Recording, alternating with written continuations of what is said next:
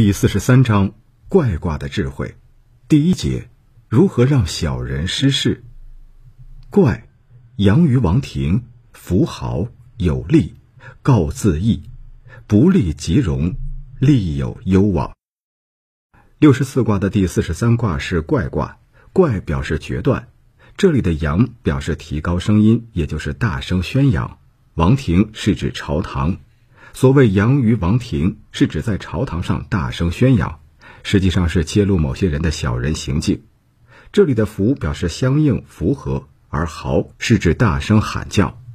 所谓“符豪”，是指揭发某些人的小人行径时，没有说假话，而是与事实相符的真话。在朝堂上公开揭发他人的小人行径，这样做必然会引起小人的激烈反对，甚至是报复，从而给当事人带来危险。所以说有利。这里的“告”表示通知、公告。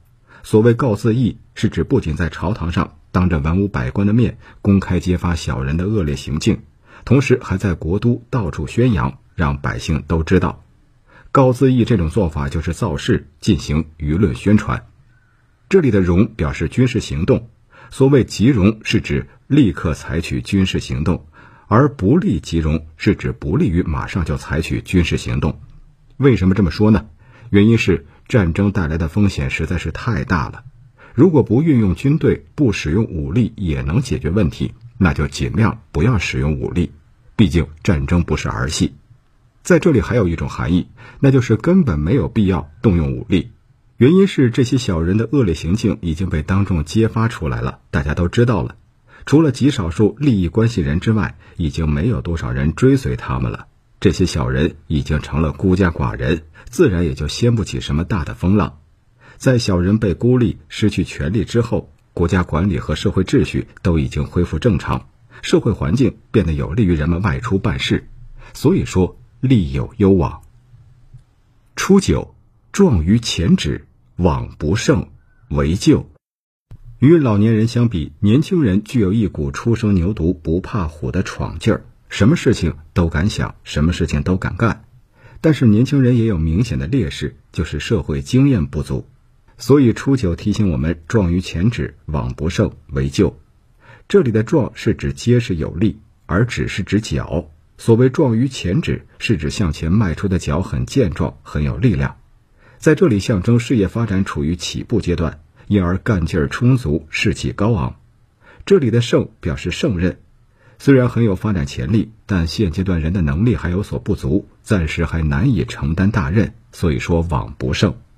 这种情况类似于《系辞传》所说：“德薄而位尊，智小而谋大，力小而任重，险不及矣。”在这种状态下，如果强行担负起重任，结果往往会给自己带来伤害，所以说无救。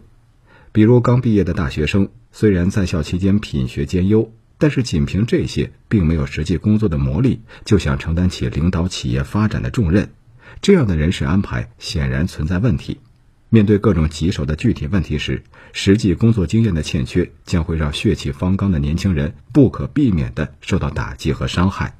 所以说，为救，现阶段的主要任务是积累经验。九二，替豪，莫业有容，勿恤。我国古代战争是比较频繁的，作为普通百姓也经常受到军队的骚扰。如果有军队从附近经过，那么人们心理上会有什么反应？九二告诉我们：替豪，莫业有容，勿恤。这里的替表示内心害怕，豪是指大声喊叫。所谓替豪，是指因为害怕而惊慌失措的大声喊叫。这是因为深夜的时候有军队从这里经过，所以说莫业有容。这说明附近有战事发生，惊扰了居住在这里的百姓，所以有人就害怕的惊叫起来。但是人们用不着害怕，因为这支军队只是路过而已，并没有惊扰百姓。所以说勿恤，恤表示担忧、忧虑，勿恤是指不用担忧。在这里可以引申为做事的时候能够坚守中道，不故意去攀附其他势力，这样的人做事不偏激，不容易得罪人，相反还会成为人们努力争取的对象。这种情况下，自然没有什么可以让自己感到害怕的，这就是戊戌。九三，壮于魁，有凶，君子怪怪，独行御宇，若如有孕，无咎。外出做事的时候，一帆风顺的时候少，遇到挫折和磨难的时候多。如何才能避免自己受到伤害呢？初九阶段还只是壮于前指，到九三阶段就发展到了壮于魁。这里的魁是指人的颧骨，壮于魁是指人的内心充满了愤怒，导致脸部肌肉紧绷而显得很有力量。人受到了挑衅或者侮辱，这时候情绪就会变得激动，可能丧失理智，冲动行事。这样一来，处境就危险了。所以说有凶，怪怪表示行走艰难。独自外出时，一路上走的都非常艰难。所以说君子怪怪独行，行走艰难的原因是遇到下雨了，道路变得泥泞不堪，所以行走困难。这里的如表示沾湿，若如是指身上被雨水淋湿了。运表示生气愤怒。本来道路就泥泞难走，再加上身上又被雨水淋湿了，这种情况下心情肯定很郁闷，心生怨气，所以就说有运。尽管道路行走困难，让人心生怨气，但也只是抱怨而已，并没有受到实质性伤害，所以说无救。为什么壮于魁有凶而有运无救呢？其实人的情绪与自身行为紧密相关。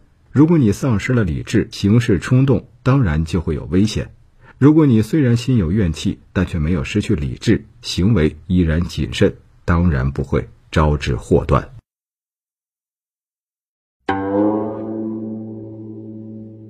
本集已播讲完毕。